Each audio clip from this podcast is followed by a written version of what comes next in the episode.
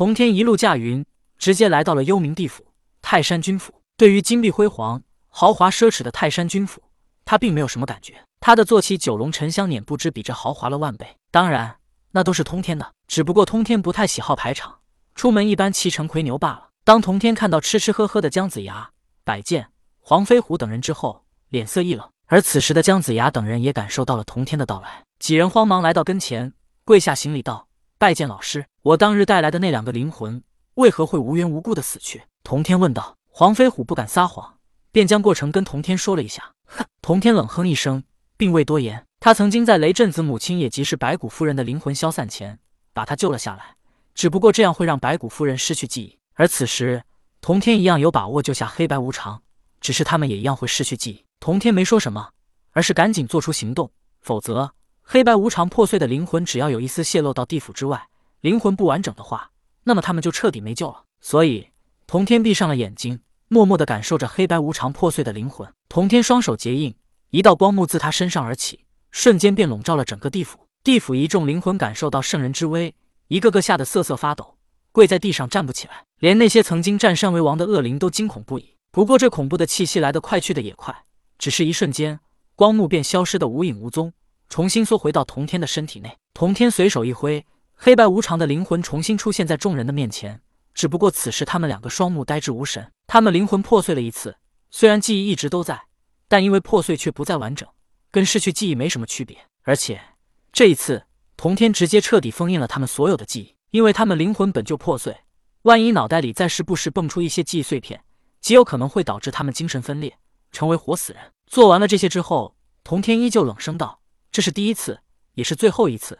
我带来的灵魂不能再出任何事情，否则我绝不饶你。”童天之所以这次这么严厉，是因为那几十个灵魂是他带来的，都算与他有了因果。如果当时他看到这些灵魂不管，任凭灵魂自主消散。那与他无关，但他出手便是人为的改变了这些灵魂的命运，就牵扯了因果。所以童天不想另外的灵魂也死亡，总不能死了他就要赶来吧？圣人为了这事劳心劳力，那他也就不是圣人了。所以这也是圣人为何总是待在自己道场，能不出现在世间便尽量不来的原因。因为圣人只要牵扯到因果，这因果就会因为圣人的身份而放大，不管又心中难安。姜子牙、黄飞虎、百剑三人依旧跪在地上不敢起来。黄飞虎心中暗思：幸好刚刚想好了对策，否则这下可真是得罪了圣人。黄飞虎感觉到自己太大意了，当时居然忽视这黑白无常是同天圣人带来地府的，他们的生死自己可无法掌控啊！难道当初同天圣人带他们来此，就是为了我今日的安排？黄飞虎内心震撼，他当初只不过是无可用之人，所以才会想到同天带来的这几十个灵魂，让他们去人间引魂锁魂，然后带来地府。黄飞虎感觉到自己所有的行动。都在同天的算计之下，他这比姬昌算卦还准啊！不，不是，姬昌算卦只是算到将来，而同天圣人可是在操控将来啊！想到此处，黄飞虎哪还敢耍什么心机？本来他就不敢，现在他的表情愈发恭敬道：“老师，下次绝不再犯，好吧？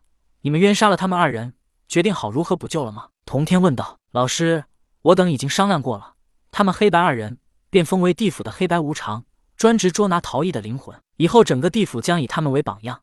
担任黑白无常之人，必须忠义无双，同生共死。黄飞虎道：“哼，这些有什么用？如果我杀了你之后，也这样给你戴上许多高帽，你可愿意？”童天不满道。黄飞虎惶恐不安地说道：“老师，请您指点迷津。也罢，既然他们二人如此忠义，还愿意为了对方而死，如今他们灵魂破碎，想要再度圆满，必须投胎人间。你便让他们二人灵魂投胎人间。”如果他们在无今生意识的情况下，还是如今天一般同生共死，便成全他们，黑白无常再不分离，永镇地府魑魅魍魉。同天道是老师，黄飞虎急忙答道。之后，他便招来黄金力士，让他们先把黑白无常的灵魂带去人间投胎。黄金力士带着黑白无常的灵魂欲走，同天忽然拦住道：“等一下！”黄飞虎急忙问道：“老师，还有什么事吗？现在把他们投胎还不妥，这么投胎是救一命而害一命。”同天道。老师，这是为何？姜子牙、黄飞虎等人问道：“你们可知李靖为何那么恼恨哪吒吗？真的只是简单的哪吒闯祸吗？”童天问道。童天一番话，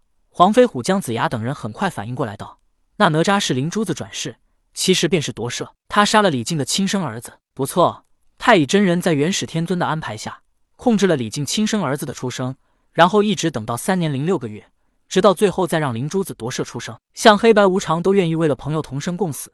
如果那李靖是哪吒的亲生父亲，就算哪吒犯了错，他也不至于要把哪吒交给四海龙王，也不会烧了他的哪吒庙。童天道：“老师，那这不是父子关系，而是杀子仇人啊！”黄飞虎不无感叹的说道。黄飞虎听说这事之后，还感叹李靖的铁面无私，不讲父子之情。原来里面还藏着这些故事呢。我明白了，老师，怪不得哪吒的死法是削骨还父、削肉还母而死。当时我还一直在奇怪，父母又没伤害他，也没欠他什么，不是该恨四海龙王吗？他为何反而要把骨肉还给父母呢？原来他是夺舍，骨肉还给李靖夫妇，他与李靖就再也没关系了。姜子牙恍然大悟道，口中说着，姜子牙心中暗思：怪不得李靖一家满门都能肉身封神，原来元始天尊欠了李靖这么大的因果呀！不错，正因为如此。必须选择一个两全其美之法。童天道，如今人间与地府并没有直接相连，让黑白无常去投胎，等于直接夺舍。他们占据了胎儿的身体，那么原来胎儿的意识就会被抹杀掉。所以，我们不能救一人而害一人。老师，那该怎么办？黄飞虎问道。